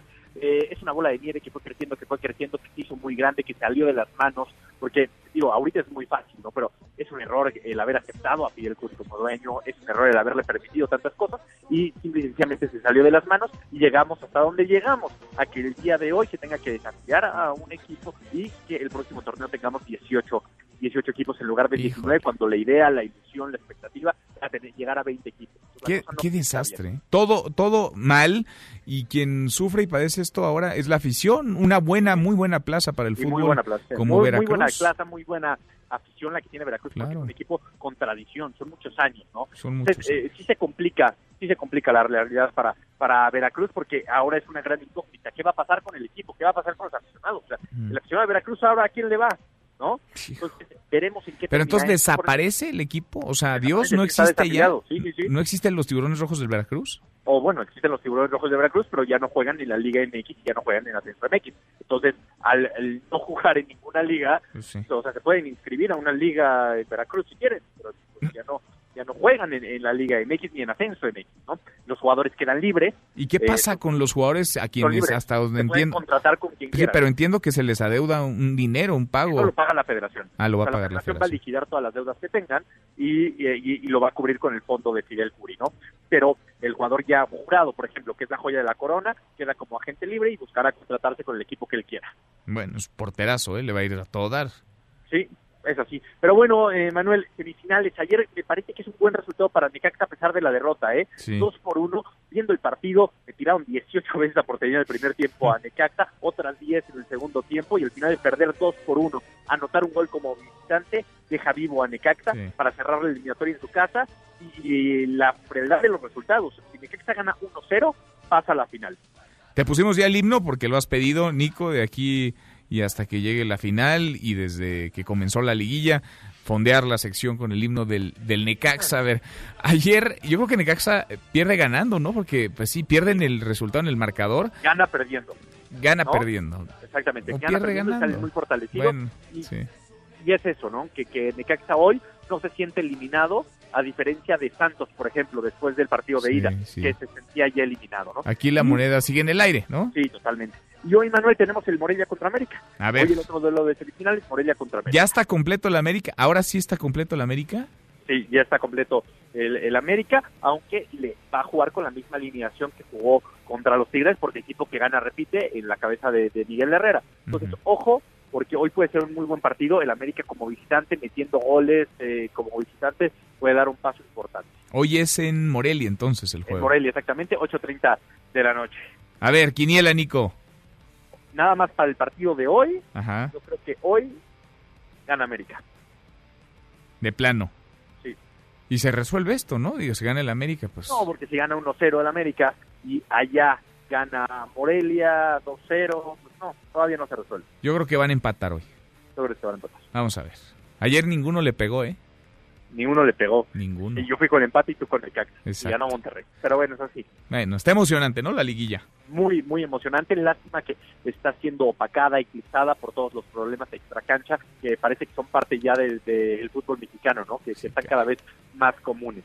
Qué tristeza. Nico, los escuchamos con el análisis completito y el previo hoy del juego del América. América frente a Morelia en un ratito más a las 3. A las 3 los esperamos, marca claro por MBS Radio, con Alberto Lati, con Bertado de la Garza, con un gran programa, 3 de la tarde. Abrazo, Nico, gracias. Saludos. Nicolás Romay con los deportes. Pausa antes, una vuelta por el mundo de la mano de mi tocayo Manuel Marín y volvemos hay más en esta mesa, la mesa para todos. Internacional. A través de Twitter, el presidente de Estados Unidos Donald Trump afirmó que ganará el juicio político en su contra, luego de que la líder de la Cámara de Representantes, Nancy Pelosi, pidiera al Comité Judicial redactar los cargos que se le imputarán al mandatario republicano por pedir a Ucrania favores que lo ayudarían en la próxima elección presidencial. El presidente se ha involucrado en abuso de poder, socavando nuestra seguridad nacional y poniendo en peligro la integridad de nuestra elección. Sus acciones desafían la visión de nuestros fundadores. Autoridades federales de Brasil absolvieron a los expresidentes Luis Ignacio Lula da Silva y Dilma Rousseff de las acusaciones en su contra por presuntamente integrar una organización criminal destinada a desviar fondos públicos de la petrolera Petrobras y otras empresas estatales hacia su partido. Tu opinión cuenta y a nosotros nos interesa. Llámanos del interior de la República al 01800-202-1025. Síguenos en Twitter, arroba M. López San Martín. Hashtag Mesa para Todos. Este podcast lo escuchas en exclusiva por Himalaya. Millonarias multas por no pagar el aguinaldo. Los patrones que incumplan con el pago del aguinaldo a sus trabajadores a más tardar el 20 de diciembre pueden ser acreedores de multas de hasta medio millón de pesos.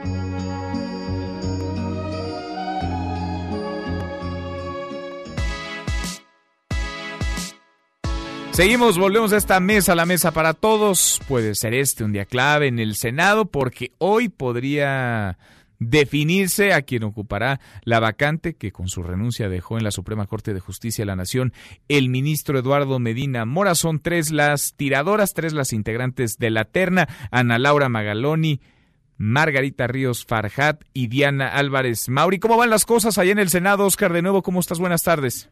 ¿Qué tal, Manuel? Buenas tardes. Pues concluyó ya el debate en torno al dictamen que establece la idoneidad de Diana Álvarez Mauri, Ana Laura Magalón y Margarita Ríos Farjat como candidatas a ocupar el cargo de ministra de la Suprema Corte de Justicia de la Nación. Se abrió ya el tablero electrónico y una vez que se apruebe este dictamen, bueno, pues eh, correrá el turno de las tres candidatas propuestas por el Ejecutivo para que presenten su plan de trabajo ante el Pleno de la Cámara Alta. Como comentábamos, Manuel, la discusión de este dictamen pues comenzó con un acalorado intercambio entre legisladores de Morena y el PAN, y es que el senador por Acción Nacional, Damián Cepeda, se pronunció en contra de declarar la idoneidad de las candidatas, ya que dijo dos de ellas pues son subordinadas directas del Ejecutivo. Damián Cepeda, quien fue reconvenido por exceder el tiempo en el uso de la palabra, respondió a los señalamientos del senador por Morena, Alejandro Armenta, quien, bueno, desde su escaño lo llamó misógino. El panista respondió a esta acusación asegurando que las tres mujeres tienen buen perfil, pero insistió en que no se puede tener en la Suprema Corte de Justicia a alguien que responde directamente al presidente Andrés Manuel López Obrador. No obstante, bueno, el senador por,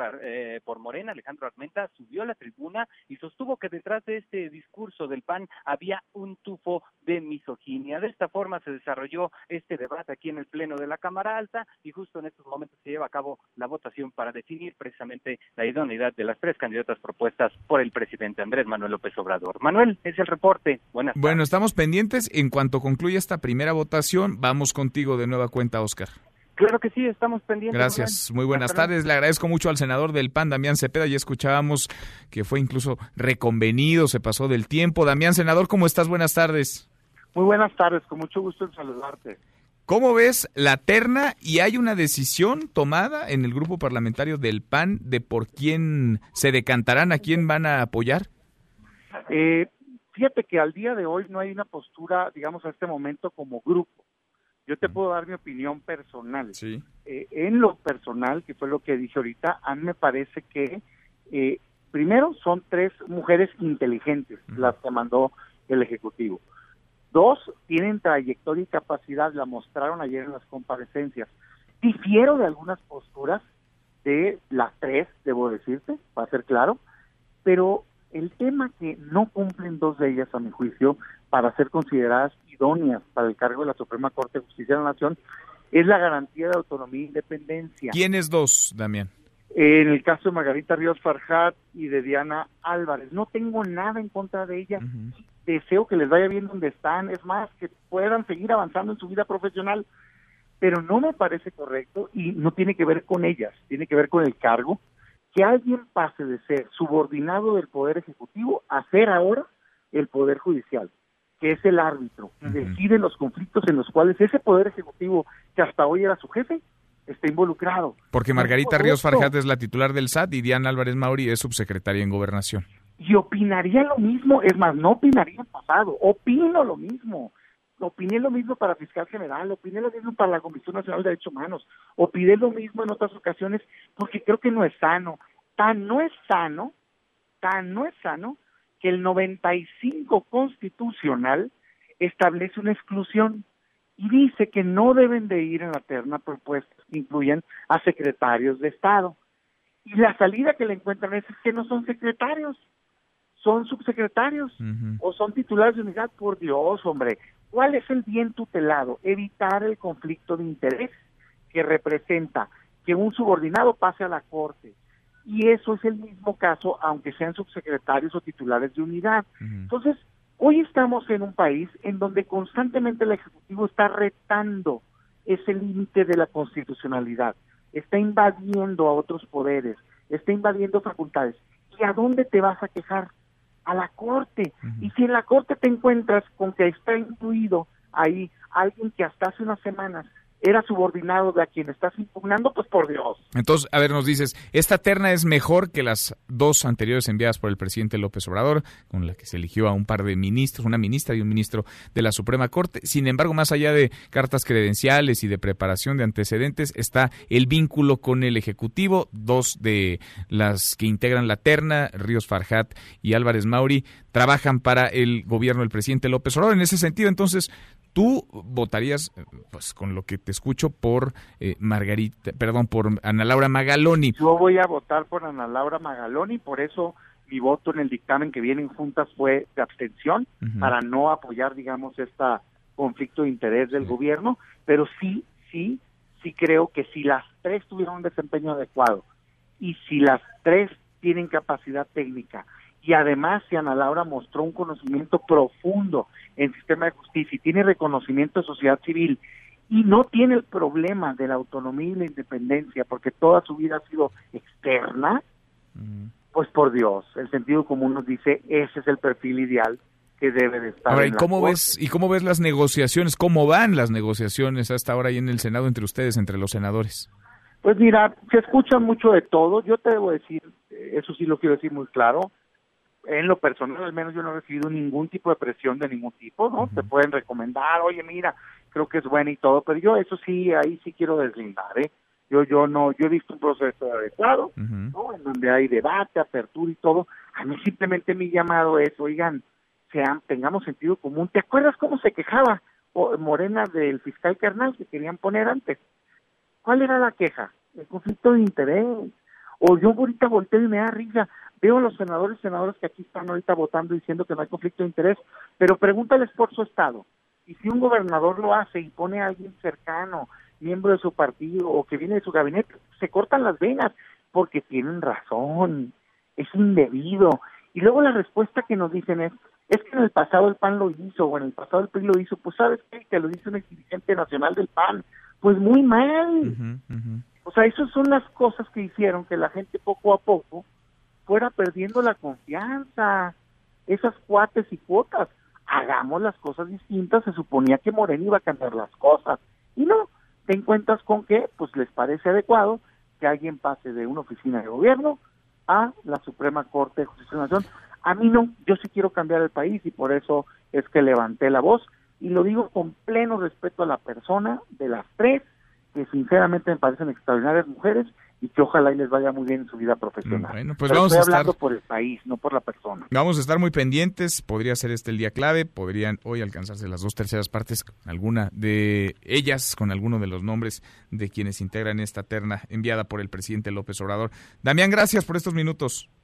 Muchas gracias, un saludo. Gracias, muy buenas tardes. Va saliendo justo ahora la votación, 110 votos a favor, tres abstenciones. El Senado de la República avaló el dictamen que establece la idoneidad de las tres integrantes de la terna, de Diana Álvarez Mauri, de Ana Laura Magalón y también de Margarita Ríos Farjat como candidatas a ocupar el cargo de ministra de la Suprema Corte de Justicia de la Nación. Vendrán después cada una de ellas a hablar frente a los senadores, 20 minutos, van a exponer su proyecto, su programa, su plan sus ideas y después una primera ronda de votación. Se requieren las dos terceras partes de los senadores y las senadoras presentes. Si alguna consigue las dos terceras partes, será ministra de la Corte. Si nadie consigue, entonces tendrá que haber una nueva ronda de votación. Estamos pendientes de lo que ocurre en el Senado y se lo vamos platicando. Vamos a dar un giro a la información. Hoy vence el plazo legal para que el ex esposo de Abril Pérez, Abril que fue asesinada el lunes de la semana pasada, se presente a declarar este hombre, su ex esposo, que la agarró a batazos mientras dormía hace algunos meses, estuvo en prisión y un juez decidió reclasificar el delito de tentativa de feminicidio por lesiones, por violencia intrafamiliar, le abrió la puerta de la libertad y vaya, estamos en la tragedia. Juan Carlos Alarcón, Juan Carlos, ¿cómo estás? Muy buenas tardes. Efectivamente, Manuel, gracias. Buenas tardes. Eh, Juan Carlos García, principal sospechoso del feminicidio de su excónyuge Abril Cecilia, podría regresar a prisión si este jueves no se presenta a la unidad de medidas cautelares como lo estableció un juez de control. La procuradora capitalina Ernestina Godoy precisó que el sospechoso deberá comparecer a más tardar este día y de no hacerlo, el Ministerio Público tendrá las herramientas jurídicas suficientes para pedir que el inculpado vuelva a la cárcel. Escuchemos. El día de hoy también se le vence el término de tres días, dado que no se presentó a la firma a la cual estaba obligado. Tiene tres días para justificar la razón por la que no se presentó. Entonces el día de hoy es un día importante, estamos atentos, vamos a ver si se presenta a esta audiencia, si justifica eh, la inasistencia a la firma, si no se presenta y no justifica, vamos a pedir que se las.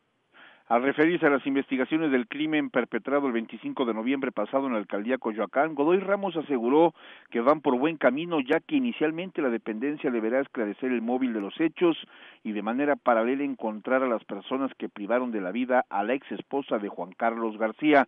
Por otra parte, Manuel, la Procuraduría de Justicia de esta ciudad dará carpetazo al asunto de Laura Karen Espíndola, quien no será objeto de sanción ni de apercibimiento, ya que la prioridad fue que apareciera con vida y regresara al seno de su familia. Al respecto, la titular de la dependencia, Ernestina Godoy Ramos, informó que la carpeta de investigación que se inició por su presunta y falsa desaparición será cerrada en breve, ya que no existe delito que perseguir. Escuchemos. Como gobierno, como sociedad, debemos de estar tranquilos. Esto no fue un, un tema donde hubo una acción delictiva, ya ella está en su casa y tomará su vida. Efectivamente, eh, entrevistamos a, como Procuraduría a el conductor del taxi, estuvimos incluso en el lugar en que la recogió, etcétera. Se hicieron esas diligencias y estamos para cerrar ya el, la carpeta. Se acabó. No, y ahí yo haría un llamado incluso a la sociedad de que también no, no debemos hacer una campaña en contra de, de una mujer. Agregó que la Procuraduría estará atenta a la decisión que tome a la Laura Karen en torno a la violencia electrónica que sufrió en redes sociales luego de su aparición en un video donde se aprecia bailando en un bar cuyas imágenes dijo no las filtró la dependencia a su cargo. Manuel, el reporte que tengo. Gracias, muchas gracias Juan Carlos, muy buenas tardes. Buenas tardes. Mi compañero Juan Carlos Alarcón y este asunto, este caso lo vamos a seguir muy de cerca. Volvemos al Senado de la República, le digo es un día clave este, hoy podríamos conocer el nombre de quien ocupará la vacante que dejó Eduardo Medina Mora en la Suprema Corte de Justicia de la Nación. Ya se ha votado el dictamen de idoneidad, son idóneas las tres que integran la terna enviada por el presidente López Obrador, Ana Laura Magaloni, Margarita Ríos Farjat y Diana Álvarez Mauri. Ahora ellas van a exponer su proyecto y después vendrá una ronda, una primera ronda de votación. Veremos si se alcanzan las dos terceras partes de las los senadores presentes en la sesión. Le agradezco mucho al vicecoordinador de Morena en el Senado, al senador Cristóbal Arias, que platique con nosotros esta tarde. ¿Cómo estás, senador? Gracias por estos minutos. Me da mucho gusto saludarte. ¿Cómo estás? Bien, muy bien, muchas gracias. Pues eh, siguiendo muy de cerca lo que está pasando justo ahora, ¿cómo ven en Morena, cómo ve Cristóbal Arias, cómo ve el vicecoordinador del grupo parlamentario la terna enviada por el presidente López Obrador? Bueno, mm, eh, me he ausentado un momento aquí del salón de sesiones porque en este instante empezó hace un minuto su comparecencia eh, una de las aspirantes, este, Diana Álvarez Mauri, pero previamente el día de ayer estuvieron ante la Comisión de Justicia de la que yo también formo parte y por la mañana en la reunión previa del grupo mayoritario que, al que yo pertenezco Morena, también estuvieron con nosotros. La verdad, de acuerdo a su trayectoria, yo observo y observamos conocimiento, experiencia, capacidad, pero pues habrá que decidirnos por una nada más, no hay de otra, y buscar que haya pues los acuerdos con los demás partidos para poder, parlamentarios, los grupos parlamentarios, Manuel, para poder tener, eh, lograr, tratar de lograr la mayoría calificada de las dos terceras partes. ¿Y cómo va, eh, senador Cristóbal, cómo van los acuerdos dentro de Morena y con los otros partidos políticos? ¿Cómo ves las pues, negociaciones? Eh, internamente todavía nos vamos a reunir en algún momento, yo creo que a lo mejor va a haber algún pequeño receso, el caso es que nosotros yo creo que nos vamos a ausentar para eh, tomar una decisión de con quién eh, nos iríamos. No lo hicimos ni pudimos y convenimos mejor que después de sus comparecencias. Entonces no podría en este momento adelantarte eh, quién, la verdad, eh, las opiniones están divididas. Pero también, mientras tanto, acordamos que el coordinador Monreal estuviera ah, dialogando eh, a quién ven también los partidos de oposición y nuestros aliados para ver también con, quién se nos puede facilitar más el que logremos la mayoría calificada. Ha hablado el propio senador Monreal de que lo deseable sería un consenso, una unanimidad. Eh, ¿Coincides, senador? Ah, ¿Coincides? ojalá, ¿Y en, torno a pues quién se podría...? Un, un gran precedente, ¿En porque torno no lo hemos logrado en los dos anteriores casos, tanto de la ministra Yasmín eh, Esquivel como de Moza, como del anterior, el primera que se nombró, eh, este, Carrancá. Entonces, a, si lográramos sería un gran precedente. Yo tengo mis dudas, ojalá no lo descarto porque este Senado ha dado muchas sorpresas y hemos logrado consensos y mayorías calificadas, este, unanimidades. Mm, ojalá en este caso lo lográramos, pero todavía eh, creo que no se puede adelantar ese escenario, aunque esté en la posibilidad. en, torno a quién podría ser, digamos, más factible? ¿Por qué lo pregunto así? Porque he escuchado las voces de algunos senadores de oposición. He escuchado de Margarita Ríos eh, y de Ana Laura. He escuchado, en primer lugar, más de Margarita y luego de Ana Laura y han puesto algunos en el tercer lugar a a Diana, yo la he tratado a ella, tengo una magnífica impresión porque como presidente de la Comisión de Gobernación tengo trato con la Secretaría de Gobernación, relación, y ella es subsecretaria o estaba como subsecretaria de Gobernación. este, pero yo escuché hacia el interior en la mañana de la reunión que tuvimos, la verdad a algunos les impresionó mucho la intervención de Ana Laura Malagoni, pero otros pues eh, están en divididas opiniones. otros a favor de Margarita Ríos Farjat. Este, creo que es sobre las que más eh, se escuché yo que podrían tener este, más, consenso, pero nada está todavía definido, así que tenemos que, que esperar varias horas más, no sabemos cuántas. Ojalá y en un par de horas ya pudiéramos tomar la decisión. Pues ojalá, ojalá y qué mejor que fuera por unanimidad, por consenso, fuera de toda duda. De veras, eso sería un gran precedente y otra vez el Senado iría a la alza en credibilidad, en que aquí hay capacidad de diálogo, de entendimiento, de acuerdos. Digo, yo hago votos también porque así ocurriera y si pues así fuera, la verdad, sería un, un magnífico presente porque las tres coincidimos, creo yo, todos los grupos están altamente calificadas, pero pues nada más una eh, tendrá que ser la que nombremos. Sobre todo por cómo quedaron los ánimos, ¿no? Después de la llegada de eh, Rosario Piedra a la CNDH. Por eso mismo que está señalando, efectivamente, yo creo que sería una prueba de que tenemos capacidad de superar en conos diferencias. Luego tengan, eh, yo no sé, hoy creo que no alcanzó el martes, yo espero que saquemos también el nombramiento de la titular de la Comisión Ejecutiva de Atención a Víctimas, que es un tema muy sensible, y que hoy yo como presidente de la Comisión de Gobernación en coordinación con Comisiones Unidas de Justicia y Derechos Humanos, sacamos también ya el dictamen de idoneidad y, elegibilidad. Ahora lo que falta es ponernos de acuerdo para también sacar la mayoría calificada en favor de alguna de las personas que propuso el presidente en su terna. Son, es otro nombramiento importante, lo ha venido pacando fue lo de ministra, de la terna para ministras de la Suprema Corte. Pero sí te digo, es muy importante también lo de la Comisión Ejecutiva de Atención a Víctimas en un país de tantos miles y miles y miles de víctimas y desaparecidos. ¿no? Pues senador, como siempre vamos platicando en el camino, te agradezco que nos contestes el teléfono así de bote pronto en estos momentos, además en un día clave para conocer el nombre de la próxima ministra de la Corte.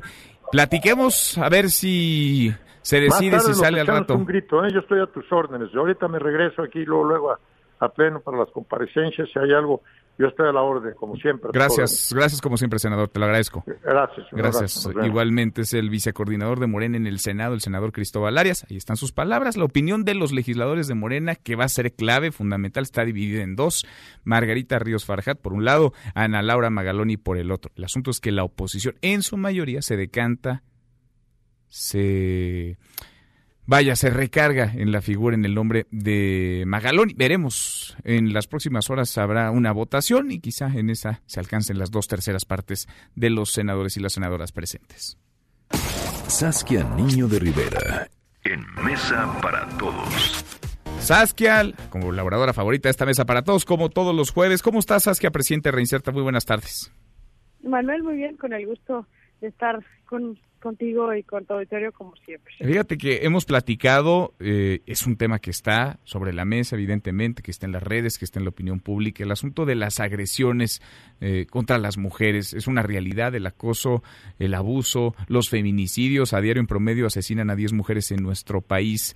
Me llamaba la atención que derivado de esta crisis de violencia y de inseguridad, pues aparecen ya algunas propuestas de política pública para tratar de hacer frente a la ola que se descontroló de crimen y hay una particular del gobierno de la Ciudad de México presentada por la secretaria de gobierno capitalina Rosa Isela Rodríguez sobre una ley de registro público de agresores sexuales. Ustedes en Reinserta tienen una opinión muy particular de esta. Ayúdanos a entender de qué va esta ley primero y después qué piensan ustedes. ¿Sirve o no sirve esta propuesta, Saskia? Claro, Manuel, este, como bien lo dices, yo creo que aquí lo más importante que tenemos que recalcar siempre es hay una tremenda crisis en México en cuanto a la violencia y no nada más eh, de la violencia en general, sino la violencia también de género. 10 mujeres que matan todos los días en nuestro país es un absurdo. De 32 estados, 18 tenemos en alerta de género. La situación sin duda está crítica, pero desafortunadamente eh, en México se ha generado este como patrón que para mí es muy peligroso, que es generan leyes y se generan políticas públicas que tapan el sol con un dedo, que no arreglan y no, no, no buscan transformar el cambio de raíz.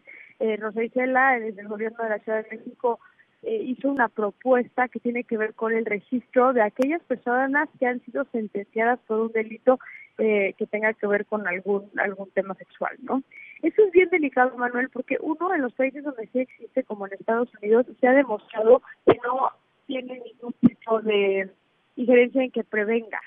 Sea, ¿a qué me refiero? Si yo vivo en un departamento y me entero que en las, dos cuadras de mi casa hay una persona que quizás estuvo acusada, estuvo que estuvo acusada por una, agresión sexual, eso no me protege a mí de ninguna manera y me ayuda a mí a estar a salvo.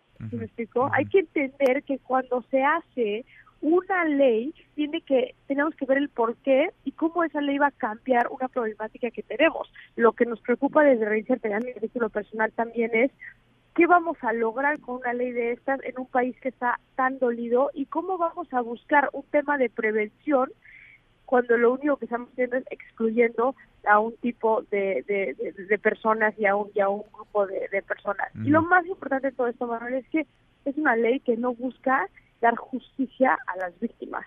De ninguna manera el que tengamos un registro con nombre, foto, edad y delito por el cual estuvo en la cárcel ayude a una víctima a salir adelante, a una sobreviviente a salir adelante. Entonces, el comunicado que se corre tiene mucho que ver con que las leyes que se propongan no segreguen, las leyes que se propongan no rompan con una dinámica que tiene que reconstruir el tejido social que hoy México está tan tan tan tan tan dolido.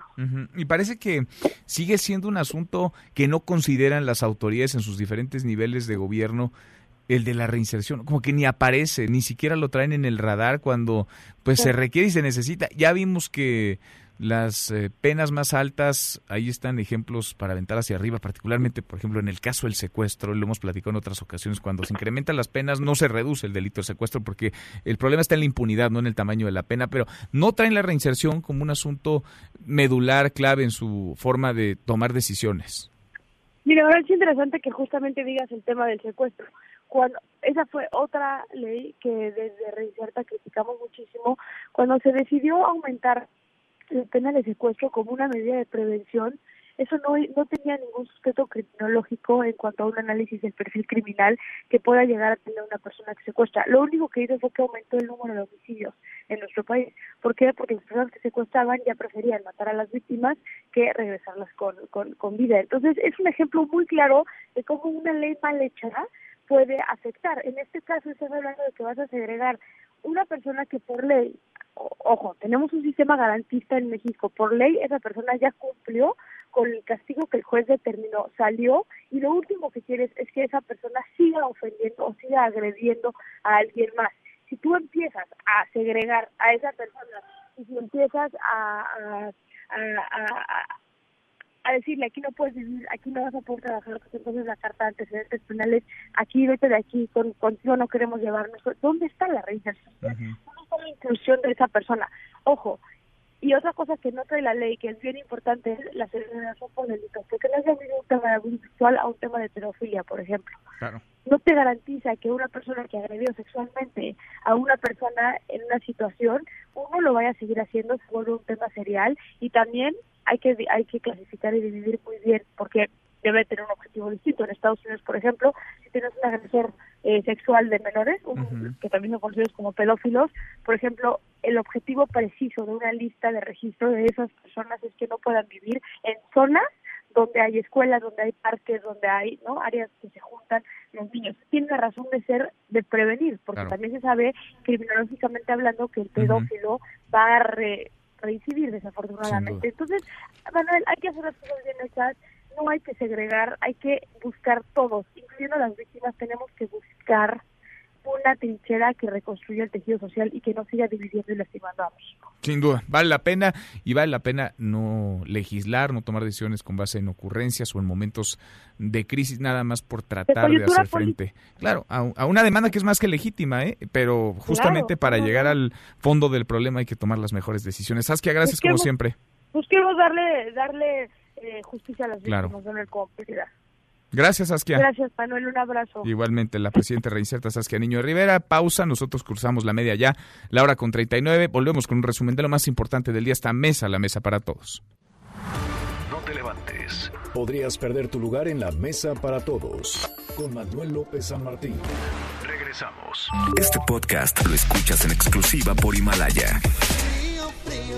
Habrá cielo despejado y baja temperatura por la tarde en la Ciudad de México. Este jueves en el Valle de México se prevé cielo despejado la mayor parte del día y un descenso de temperatura por la tarde.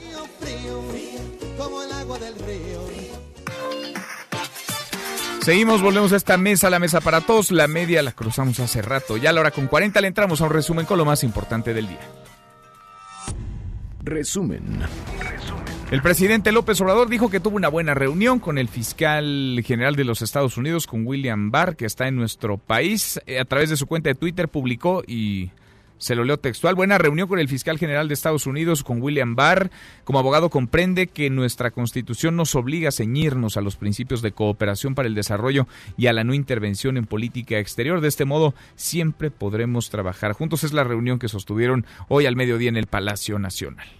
Bueno, y pese a los indicadores del INEGI que reportan una caída de 0.4 puntos en la confianza del consumidor, hoy el presidente en la mañanera insistió en que la economía va bien.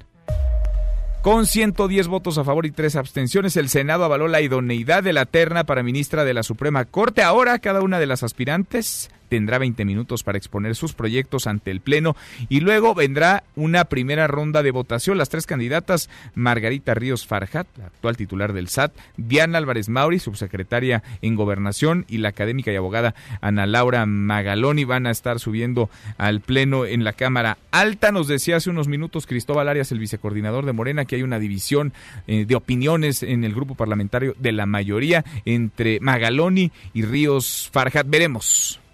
La Cámara de Diputados avaló reformas para tipificar la violencia política de género. Cuéntanos, Angélica, ¿cómo estás?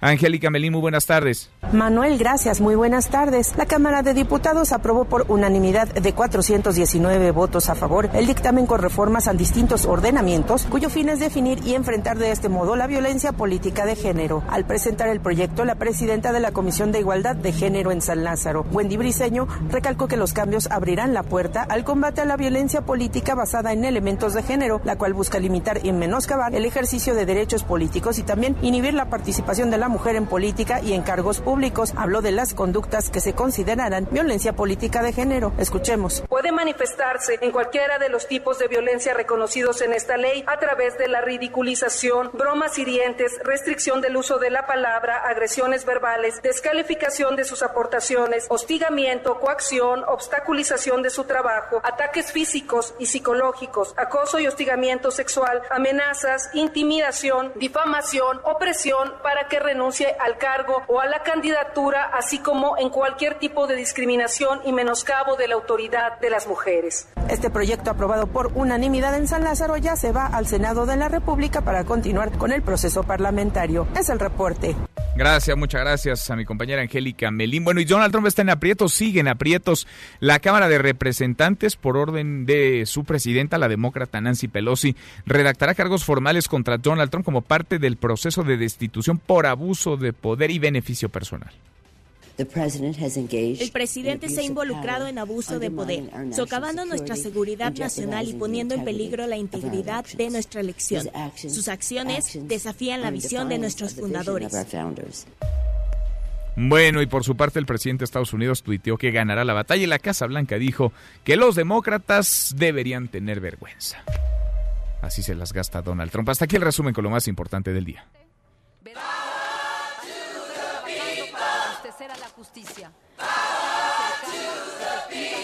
sensible y humana, para llevar a la de nuestras comunidades y a la publicidad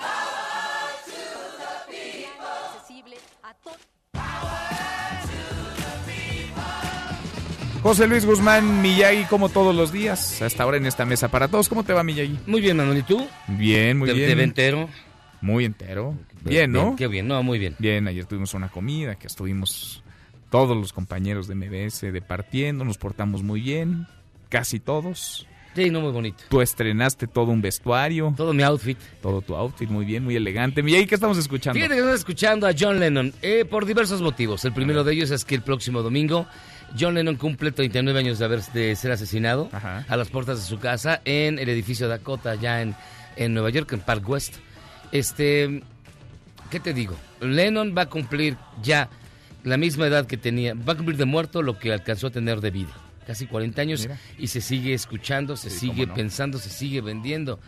La canción que escucha se llama Power to the People, que la saca en 1972, particularmente porque se aliaba, digamos, a los movimientos más radicales de la izquierda norteamericana.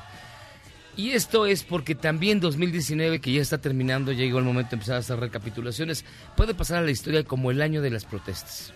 El año de las protestas de todo tipo y de todo color. Y en todos lados. Y en todos lados. Puede ser como las de Hong Kong, que iniciaron por, un, una revisión en las aduanas, por ejemplo, o como en Chile, que iniciaron por el, el alza al precio del boleto del metro. Oye, o como en Líbano, que derivaron en la salida de quien ostentaba el poder, o como en Brasil, o como en Colombia o como en Bolivia, que se terminó yendo Evo Morales y lo recibimos aquí. O como en el Reino Unido con el Brexit. O con el Reino Unido con el Brexit. Es decir, fue un año muy convulsionado, el mundo se echó a la calle y esto nos habla de que para muchos sociólogos señalan que eh, están descomponiéndose los, las, instituciones como las conocíamos, particularmente el régimen de representatividad de los partidos, porque todas las marchas ya son horizontales, no hay líderes visibles, Todas las marchas se manifiestan a través de las redes sociales, para bien o para mal, porque a veces hay muchos excesos, y todas en su mayoría son, digamos, antisistema. Ya no puede haber una marcha de derecha, una marcha de izquierda, una marcha de buenos, una marcha de malos.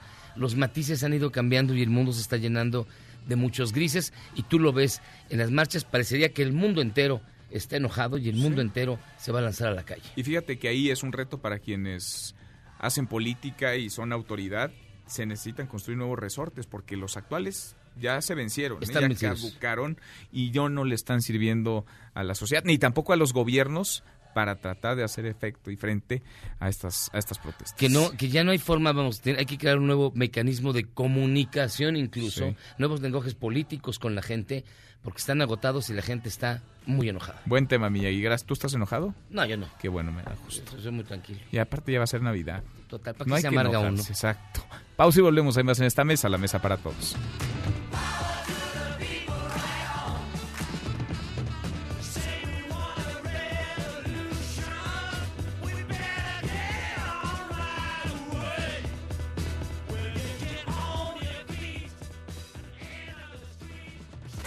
Infórmate también vía Twitter, arroba M. López San Martín.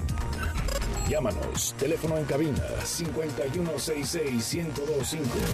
Este podcast lo escuchas en exclusiva por Himalaya. Más información y análisis en Mesa para Todos con Manuel López San Martín. Seguimos, volvemos a esta mesa, la mesa para todos. Platicábamos, ya apareció con bien, apareció con vida Laura Karen Espíndola. Durante 14 horas sus familiares la buscaron. Su caso se hizo viral, se movió en redes, se movió la sociedad completa, su familia y las autoridades, todos para tratar de encontrarla. Resulta que ella estaba en un bar, estuvo muchas horas, más de 10 horas en un bar, cerca incluso, muy cerca de su propia casa. Le agradezco mucho al vocero de la Procuraduría General de Justicia de la Ciudad de México, a Ulises Lara López, que platique con nosotros esta tarde. Gracias, Ulises, ¿cómo estás? Buenas tardes.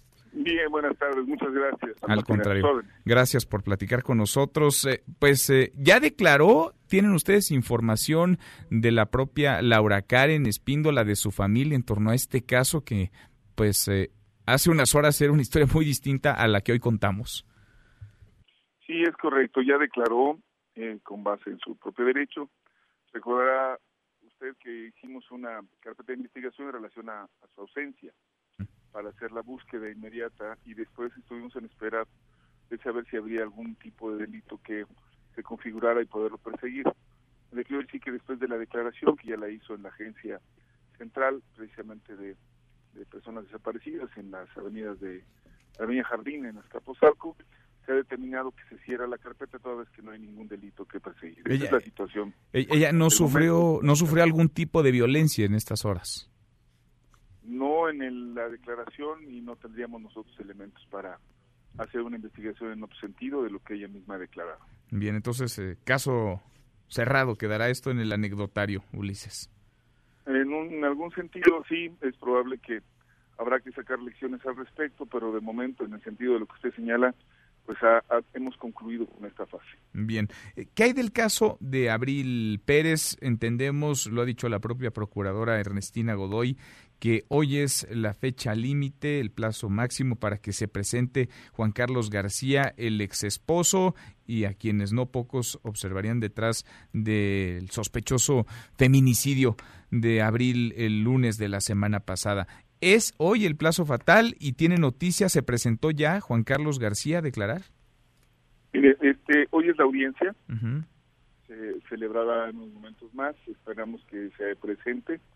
Y tenemos información de que en los últimos días en los que tenía que estar haciendo su firma para que se reconozca que estando presente y vigente no lo ha hecho y nosotros estamos recurriendo a la acción de la propia juzgador en el sentido de que si no se presentó a firmar y hoy no se presenta a la audiencia vamos a solicitar que le sean revocadas las medidas cautelares y se pueda reaprender a esta persona. Eso es lo que hace al tema que nos ha ocupado desde enero que fueron las agresiones y que calificamos nosotros como de feminicidio en grado de tentativa. Nos faltaría, desde luego, toda la parte de la investigación de homicidio que lleva ya su ruta propiamente por parte de los investigadores de la Fiscalía de Investigación de Homicidios Dolosos. Es decir, si no se presenta hoy Juan Carlos García, ustedes estarían pidiendo esto que un juez debería de avalar para que entonces se le dictara eh, pues eh, una orden de aprehensión a esta persona o de localización una vez que se reclasificó, recordará usted que eso fue motivo también de controversia de una queja de parte de la Procuraduría, de la, del Consejo de la Judicatura, que se reclasificó la situación de la denuncia que se había presentado y que el Ministerio Público señaló como de feminicidio en grado de tentativa a de violencia familiar, con lo cual se le permitió que siguiera su asunto, su, juicio en libertad con medidas cautelares. Entre ellas se encuentra la de firmar ante los juzgados estar presente, no salir del país, o en su caso se podrían revocar ese tipo de beneficios de ley. Nosotros estamos en la idea de que si esta persona no se presentó y hoy en la audiencia que está programada en este día tampoco lo hiciere, nosotros vamos a solicitar que se revoquen ese tipo de medidas cautelares y se eh, le conceda a, la, a, esta, a esta institución la orden de reaprehensión para presentarlo ante el juez de control y cumpla su sentencia y cumpla además con las audiencias en, en condición de privación preventiva de su libertad. Bien, pues habrá que esperar unas horas, no mucho más. Veremos lo que pasa y lo seguimos conversando. Ulises, le agradezco mucho estos minutos. Con todo gusto. Muchas gracias. Gracias. Muchas gracias. Muy buenas tardes. El vocero de la Procuraduría de la Ciudad de México, Ulises Lara. Nosotros ya mero nos vamos, revisamos lo último en la información. En tiempo real, Universal. La Procuraduría Capitalina pide no criminalizar a Karen. Aclara que no filtraron videos. El Heraldo de México. Hombres en México ganan en promedio 34% más que las mujeres. Senado debate designación de ministra de la Suprema Corte. De no aprobarse el TEMEC este año, no se afectaría en gran medida la economía, dice la Secretaría de Hacienda. Con esto cerramos, con esto llegamos al final. Gracias, muchas gracias por habernos acompañado a lo largo de estas dos horas. Soy Manuel López San Martín, se quedan con Nicolás Romay, Radio Marca Claro.